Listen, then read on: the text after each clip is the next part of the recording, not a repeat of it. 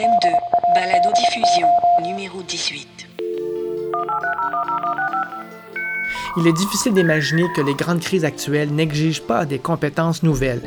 Mais comment faire quand les leaders ont été éduqués dans un monde qui est si différent d'aujourd'hui?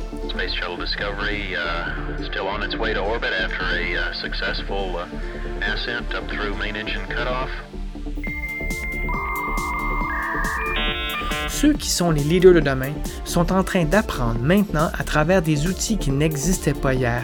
Ces outils apportent des compétences subtiles de collaboration à distance et de repérage dans le bruit assourdissant de la surabondance d'informations. Discovery Houston, 20 seconds to LOST. Les crises actuelles entraînent des changements d'une amplitude toujours plus grande. Il ne laissera que peu de choses actuelles intactes. C'est à la fois une opportunité et une menace sérieuse pour notre civilisation et pour notre façon de vivre. C'est aussi un message qu'il faut changer notre façon de penser le monde.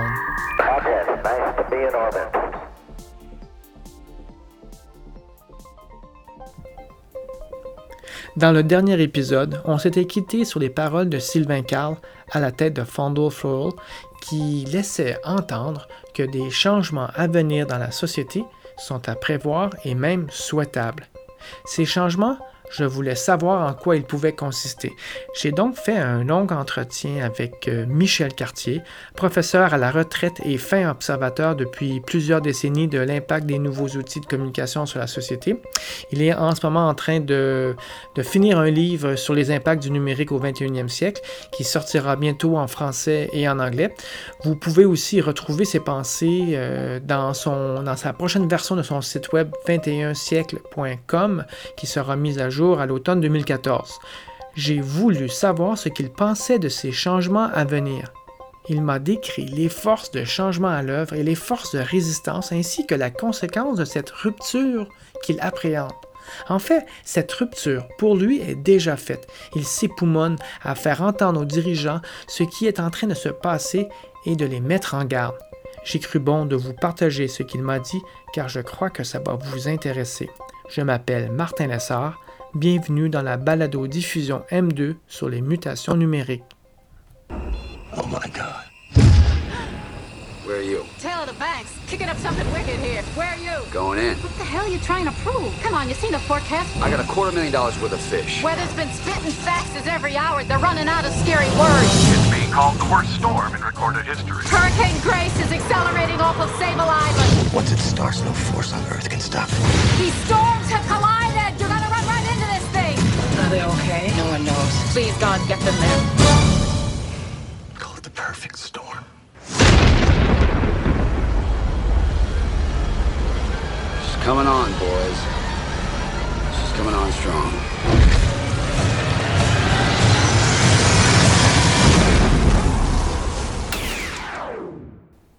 Les cinq crises majeures que Michel Cartier voit sont celles qui concernent l'économie, l'énergie, la géopolitique, l'écologie et le changement générationnel. Ces crises opèrent en même temps, un peu comme une tempête parfaite. Ces alignements de tempêtes sont en fait le passage obligé d'une société industrielle vers une société de la connaissance ou du savoir. Dans cette première partie de trois épisodes, nous allons aborder en quoi les transformations en cours peuvent être considérées comme une tempête parfaite, d'où notre société pourra peut-être s'en réchapper si elle s'est posé les bonnes questions. Une, une des choses qui m'a frappé dans les différentes lectures qu'on a faites, les gens parlent de l'alignement des planètes, ou les gens parlent de la tempête parfaite. On dirait que les cinq crises arrivent en même temps. Ce que les gens n'ont pas réalisé, c'est qu'elles sont toutes reliées entre elles. Et là, ça, a un impact très important. Non seulement elles sont reliées entre elles, parce que l'économique, l'énergétique, etc., s'influent l'un sur l'autre, mais ça accentue le rythme de réflexion des gens qui sont au pouvoir et qui n'ont que des solutions industrielles à des problèmes qui sont post-industriels. D'où, tout d'un coup, un niveau de crise un peu plus élevé. Comme quand les Américains disent euh, on est rendu au niveau rouge, on est rendu au niveau jaune. Euh, là, on arrive à, à un autre niveau. euh, et je pense que la rentrée va être carrément l'acceptation du fait qu'entre 2000 et 2010, on a vécu en quelque sorte comme une époque de transition où on a quitté l'industriel, carrément un industriel là, très, très terre à terre. euh, Très lourd, peut-être, euh, oui. métal, puis euh, au point de vue organisationnel, économique et autres. Et là, on rentre dans quelque chose d'autre pour lequel on n'a pas encore de nom. Sauf que ceux qui réfléchissent là-dessus parlent de Knowledge Society, Société de la connaissance ou Société de l'information. Mais quoi qu'il en soit, depuis à peu près 2010, on est en rupture. La transition est finie. Là, on est en rupture dans tous les pays, ce que j'appellerais euh, euh, l'Amérique, une partie des pays asiatiques, la Chine, forcément, avec les cinq tigres du sud-est, et ce que j'appelle l'Europe du Nord. Où les crises sont plus aiguës, c'est l'Europe du Sud, tous les pays autour de la Méditerranée, les pays en voie d'émergence. euh, J'oserais dire que le Québec n'est pas un pays très en avance sur un tas de problèmes. Mais ce qui est très intéressant, c'est que la rentrée va être très, très marquée par est-ce qu'on se pose des bonnes questions. Puis moi, je voudrais passer quelques remarques concernant la vie du citoyen qui va être changée probablement d'ici les prochains cinq ans. La vie du citoyen n'est pas juste changée. C'est peut-être même la définition de citoyen qui va être changée. Dans le cours actuel des changements, cinq ans est une longue période. Comme le dit Michel Cartier, il a une belle formule pour ça. Il dit que les citoyens, en fait, ne sont plus les fils d'un pays, mais sont les fils d'un réseau. Les changements ne peuvent que s'opérer qu'avec des agents de changement, mais il faut aussi savoir qu'il y a des agents de résistance. OK, il y a des forces de changement qui sont à l'œuvre, il y a des forces de résistance qui sont à l'œuvre, et la crise qui se passe, c'est qu'à date, je crois que les forces de résistance sont plus fortes que les forces de changement. Ça, ça pose un tas de problèmes. Les forces de changement, c'est un tas de, de J'aime pas le mot jeune parce qu'à mon âge, on ne sait pas ce que ça veut dire. Mais euh, ce que j'appelle la génération des, des 25 à 45 ans, qui eux autres ont envie de changer, sont en train de changer, mettent en place, exemple, les appareils qui sont devant moi ou d'autres, et qui sont des, agents de changement. Il y a des gens dans tous les ministères, dans les groupes, dans des universités, qui sont aussi des changements, des agents de changement, euh, des professeurs d'avant-garde ou quoi que ce soit. Même chose dans le monde de la santé, il y a des médecins qui, qui mettent en place des réseaux, etc. Vous laisser sous-entendre donc que ce groupe-là de 25-45 ans, il y aurait plus d'agents de changement que dans d'autres groupes? Ah oui, définitivement, parce que les autres sentent que c'est eux qui vont vivre ou qui vont gérer le changement. Les 45-50 ans en montant, ce qu'ils m'ont dit, surtout les 60 ans en montant, Cartier, on prend notre retraite dans 5 ans, viens pas nous parler de changement. ils veulent un statu quo, puis ils mettent le, le- le couvercle sur, ce qui bouille, puis là, tu vois le patron enfermé dans son bureau, qui veut pas répondre aux jeunes qui viennent cogner à la porte. Hey, monsieur, on devrait avoir des nouvelles clientèles. Monsieur, on devrait avoir une nouvelle approche. Puis, c'est comme les gars du gouvernement qui se disent à un moment donné, il me semble que travailler sur un vieux dos, on devrait changer. Puis là, qu'ils font des règlements en disant on va avoir des nouvelles. Ou peut-être que, je sais pas, les données ouvertes, c'est peut-être quelque chose dont on devrait se préoccuper. Hey, ils sont 20 ans en retard. Vous, vous liez donc à, cette génération-là qui, dans 5 ans, prendrait sa retraite. Donc, le, le- quand vous donnez une période de 5 ans pour qu'il y ait un point de bascule, c'est dû à des problématiques OK, intergénérationnelles. là, ça devient intéressant parce que dans mon réseau, la guerre s'est déclarée. La guerre des 20-30 et la guerre des 20-20. Je m'explique. Tous les gens ont dit, en se basant sur l'écologie, il n'y aurait plus de pétrole, il n'y aurait plus ci, il n'y aurait plus de morue, il n'y aurait plus tout ce qu'on voudra là, à peu près en 2030. Donc, le point d'implosion de notre civilisation industrielle, c'est 2030. Alors, tout le monde a applaudi. Enfin, on a une date, on sait où on s'en va. Puis là, les rencontres de Tokyo et les rencontres sur les Beluga et les restants se sont tenues et tout le monde était d'accord. Et là, tout d'un coup, là, ils se sont aperçus, non, c'est pas vrai. Les choses vont plus vite qu'on pensait. Exemple, les trous d'ozone ou etc. Ils vont tellement plus vite que, l'implosion ne sera pas 20-30, elle va être 20-20. Parce que les forces de résistance, tous ceux qui disent non, non, non, changez rien. Bon, ça, c'est les grandes compagnies qui ne veulent pas changer les règles concernant le pétrole ou concernant les OMG ou je sais pas trop quoi. Toutes ces compagnies-là disent non. Toutes ces compagnies-là possèdent les masses médias. Ils nous font dire par la télévision, surtout, changez rien, on va tout régler, tout va bien. C'est pas vrai que les choses vont si mal. De façon à ce que tous les rapports concernant l'écologie, l'économie ou quoi que ce soit sont faussés par des grandes compagnies qui disent non, c'est pas si pire que ça, non, ça va se régler, vous allez voir, tout va bien aller. Et, et les forces de résistance sont telles que les forces de changement ne sont pas assez fortes et on pense qu'on va avoir 7 à 8 ans de stagnation parce que les deux clans sont nés à nez. Donc, le- si on prend le point de bascule le plus proche, 2020, euh, c'est 5 ans, c'est 6 ans, donc c'est bientôt. dans- hein, ouais. Au pire, c'est dans 7 ou 8 ans. Presque tout le monde s'entend sur 2020. Un des signes, euh, moi je je suis jamais sûr de, quoi je parle, mais un de mes, si- un de mes signes annonciateurs, c'est le Club de Rome, qui en 92, je crois, en tout cas il y a 40 ans, avait dit 72, c'est ça. Ouais, Il avait donné une, courbe, ouais. avec, euh, avec toutes mes courbes, il se passe ci, il se passe ça. Et là, le Smithsonian Institute aux États-Unis a repris l'analyse du Club de Rome, a refait les mêmes travaux, mais avec des algorithmes un peu plus modernes, puis a dit, bon Dieu, il avait raison. Ouais, Jusqu'à maintenant, toutes les courbes se, se vérifient à peu de choses près.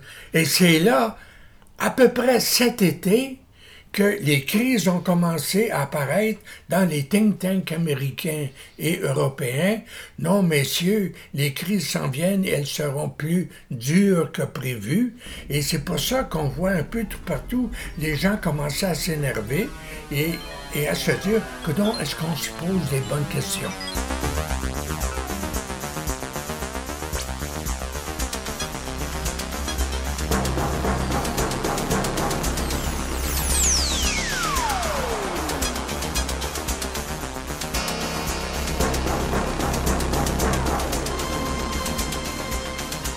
Un citoyen, dans 4 ou 5 ans, va avoir une double, id- une double identité.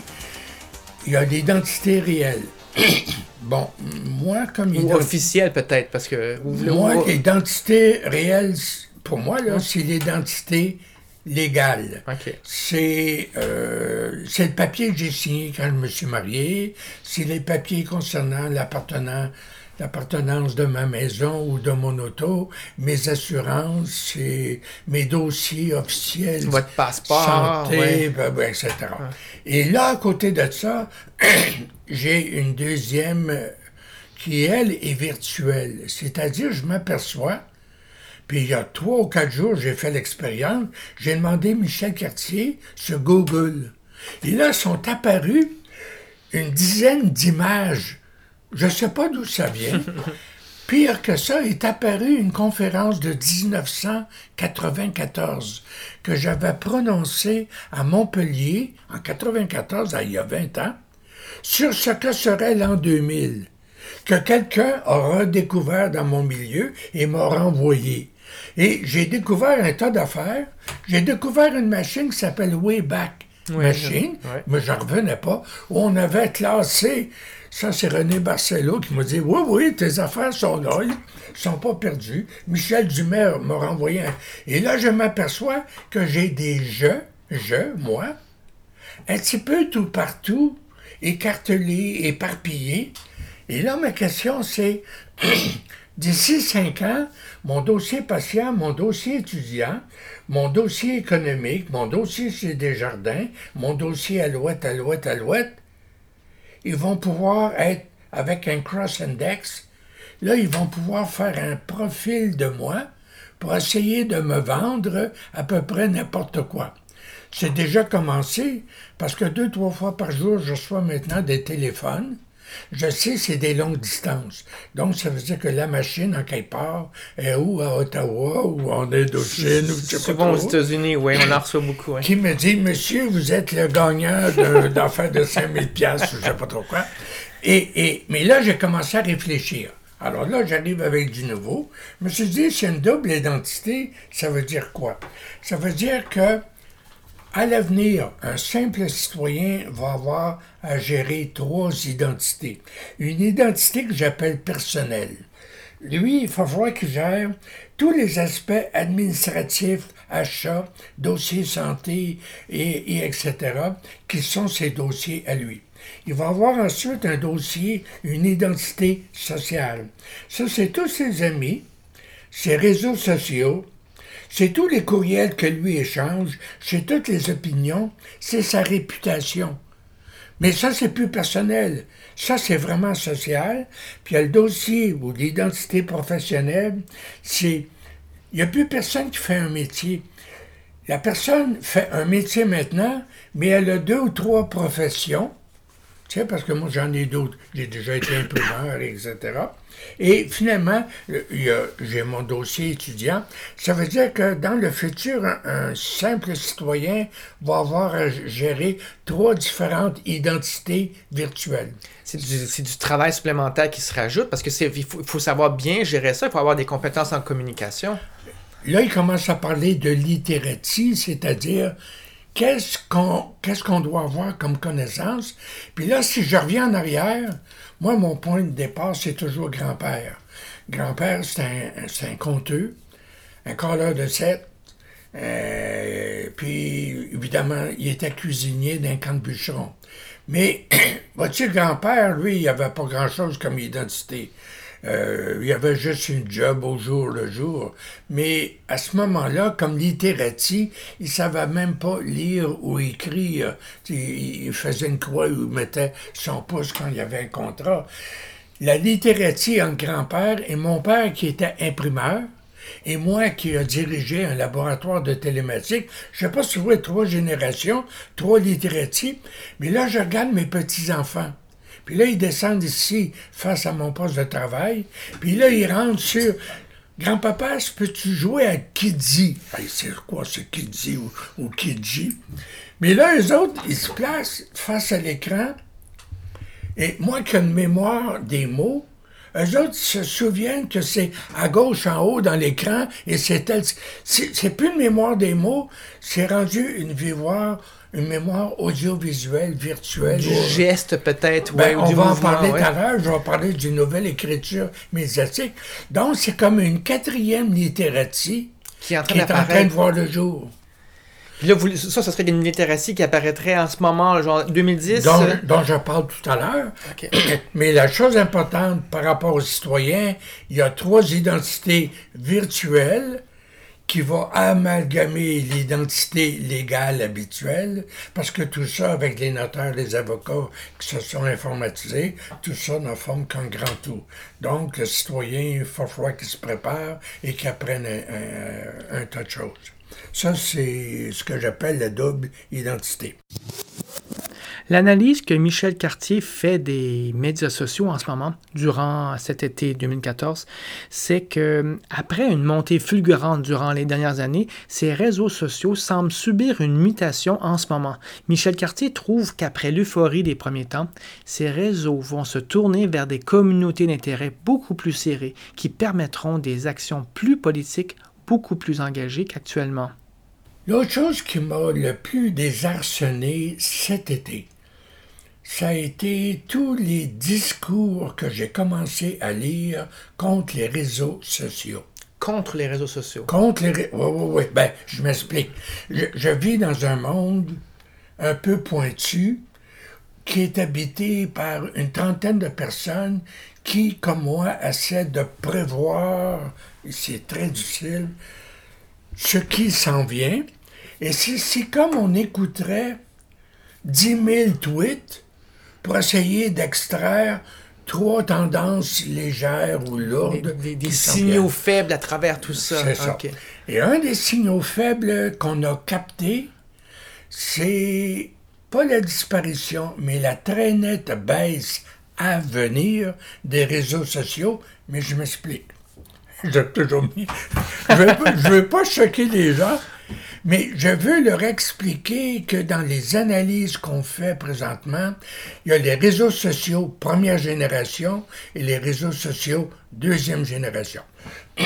Les réseaux sociaux première génération ont connu un boom absolument extraordinaire, partiellement à cause de Steve Jobs et de tous les nouveaux appareils qui sont arrivés, mais aussi à cause des Kindle puis à cause de bon, passons.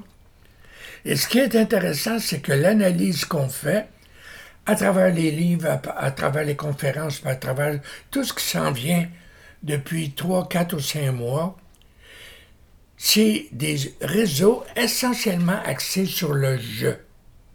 C'est-à-dire des réseaux narcissiques, des réseaux qui fait que me, myself and I, je parle de, de moi. Égo- de manière égocentrique, vous voulez dire que sans souci de l'autre? Ouais. Ah, c'est ça que ça veut dire. Et ça, les jeunes qui ont beaucoup vécu ça ont vu tout d'un coup basculer tous les vieux de 40 ans montant dans leur réseau, puis là, ils débarquent, puis ils s'en vont sur d'autres réseaux. Donc, il y a un marché marcha à l'heure actuelle. Il y, a, il y a comme un brasse camarade. Et notre réflexion, c'est que les réseaux sociaux de première génération vont avoir une forme de phase-out parce que des réseaux de deuxième génération sont en train de naître. Là, les gens commencent à dire, là, je connais moins 450 amis, ou 2000 fans, ou, s- ou 40 000 personnes, les des gagas, ou je sais plus trop qui. Ça plus aucun bon sens. Moi, je voudrais vraiment avoir dans mon réseau que mes amis qui s'occupent de telle ou telle affaire. Par exemple, l'écologie, les collections de timbres, ou euh, de la part de mes enfants, par exemple. J'ai un groupe de petits-enfants qui sont préoccupés par une compagnie qu'on appelle Lego. Tu sais, les, les- Les petits jouets. Bon, ben là, il y a des expériences Lego, il y a des forums Lego, il y a des films Lego. Hey, c'est pas croyable, il y a des robots. Ils peuvent acheter des robots Lego. Il y a maintenant euh, à Laval et à Longueuil des centres Lego. Puis à côté, euh, en quelque part, à- à- dans le bout de Miami, en Floride, à côté des grands centres euh, de Walt Disney, il y a un centre Lego. Bon, ben là, ces petits jeunes-là, ils veulent parler Lego, ils veulent se rencontrer Lego, et quand ils rentrent ici, ils veulent une boîte Lego. Euh, Je veux pas dire qu'ils font que ça. À un moment donné, dans l'après-midi ou dans la soirée, il fait partie d'un club de jiu-jitsu ou de judo. C'est un autre. Mais il est comme cloisonné. Mais là, lui, il veut, dans son réseau, il veut pas avoir 450 amis. Il veut avoir 50 chums, mais qui parlent Lego. Donc, des groupes d'intérêt bien précis, des communautés d'intérêt. C'est des communautés d'intérêt autour d'un thème, mais c'est des communautés d'intérêt qui vont avoir un poids politique important parce que centralisé, parce que prêt à payer, prêt à investir, prêt à écrire des lettres, prêt à envoyer, je sais pas moi, des commandes ou je sais pas trop quoi. Autrement dit, ce qu'on réalise pas, c'est que le passage du réseau social 1 au réseau social 2, c'est un renversement politique. De groupes de pression qui se créent à travers ces nouvelles connexions. Énormément de gens qui apprennent à parler, qui apprennent à rouspéter, qui apprennent à applaudir. Pire que ça, trouve la télévision ou la radio, qu'est-ce qu'on dit? Envoyez vos messages, parlez-nous, envoyez vos commentaires. Et là, on demande à... me- Et le Québécois, autrefois, qui était une personne silencieuse, tu sais... euh, si, vous, si vous vous conduisez bien, tout le monde va aller au ciel, mais parlez pas. Obéissez au curé, obéissez au notaire, obéissez à l'avocat. Puis on avait la Révolution tranquille. La Révolution tranquille, les gens ont commencé à regarder la télévision. Mais là, le, le nouvel Internet, qui est un Internet de participation, Internet n'est plus un réseau d'information, il devient un réseau d'intervention. À ce moment-là, Internet devient un réseau socio-politique. Donc, il va avoir un impact. Autrement dit, le Québec ou n'importe quel autre pays à travers le monde va devenir plus difficile à gérer parce que les gens se mettent à parler, les gens se mettent à dire non, puis les gens, ils descendent dans la rue, puis là, on a des carrés rouges, on a des casseroles. Ici, on a ce que j'appelle des révolutions feutrées. Ailleurs, ils ont des révolutions sanglantes. C'est la différence entre la révolution érable et la révolution arabe. Pensez-vous que dans le cas du Québec, de simplement ouvrir le micro et donc de permettre aux gens d'avoir leurs paroles qui portent est suffisant? Est-ce que est-ce que c'est si vous voyez que, que c'est juste la- l'absence de cet outil-là qui fait que qu'on ne pouvait pas parler avant ou, ou il faut il y a comme on a une, étape d'apprentissage à bien parler pour que notre parole se transforme en politique? Ça, c'est un de mes points tout à l'heure que j'appelle les nouvelles écritures qui sont en train de naître. Mais la chose qui est intéressante que je veux noter, réseaux sociaux 1, réseaux sociaux 2, et quand on analyse toutes les courbes d'utilisation, les réseaux sociaux 1 sont nettement à la baisse. Jusqu'où? Comment? Ils disparaîtront Non, pas. Mais C'est un bruit de fond qui il va y a une réorganisation à l'heure actuelle et des réseaux sociaux de type 2 sont en train de naître. Moi, ma tâche est d'essayer de trouver ces choses sur lesquelles on doit euh, réfléchir. Euh, ce n'est pas nécessairement une question de plateforme quand vous dites qu'il y a une deuxi- un, un deuxième réseau social qui se crée. C'est, c'est plutôt à l'intérieur même, d'une même plateforme, il y a des, des nouvelles manières de se parler entre eux. Parce qu'au fond, on pourrait avoir un groupe Facebook qui est un groupe a priori, une plateforme a priori pour le narcissisme, comme souvent on le critique. Mais ce que j'ai ce que j'ai dit tout à l'heure, c'est que les réseaux sociaux, un, sont nés parce qu'on on a inventé. Steve Jobs nous a fourni des outils sans clavier. Qui c'est qui nous dit que dans deux ou trois ans, il n'y a pas des nouveaux outils qui vont arriver? Et puis que là, les réseaux sociaux de type 2, ils vont surfer. Ok. Euh, Nous, on pense toujours à aujourd'hui. Ben moi, je suis obligé de dire, oui, mais dans 3-4 ans, il y a des nouveaux, il y a des nouveaux outils qui s'en viennent. Je les vois déjà apparaître.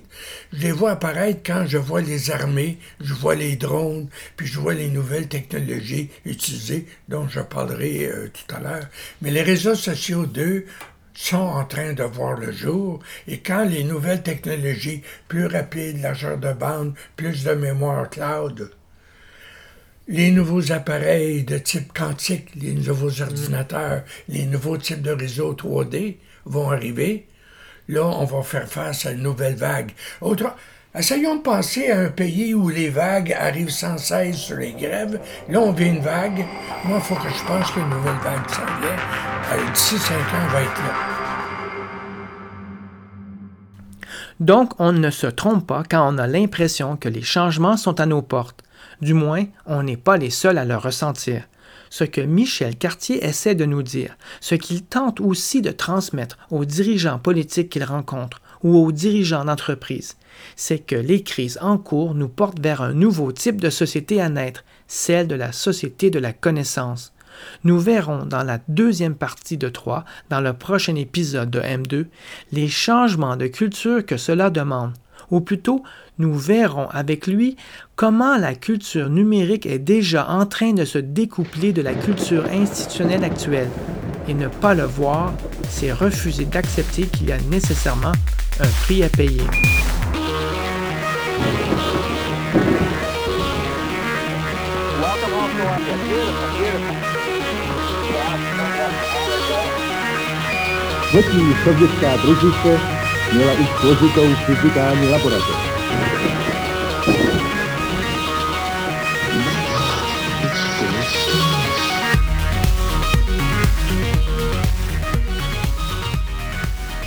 Voilà, c'est tout pour cet épisode de M2. Si vous souhaitez écouter d'autres épisodes, venez sur mon blog à 0seconde.com et cliquez sur l'onglet M2. Vous pouvez aussi me laisser des commentaires ou me proposer des sujets pour mes prochains épisodes.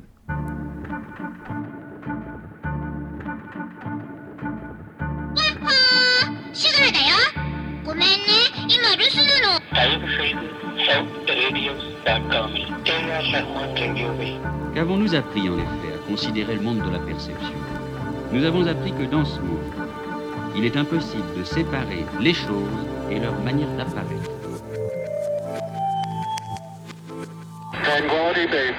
The Eagle has landed.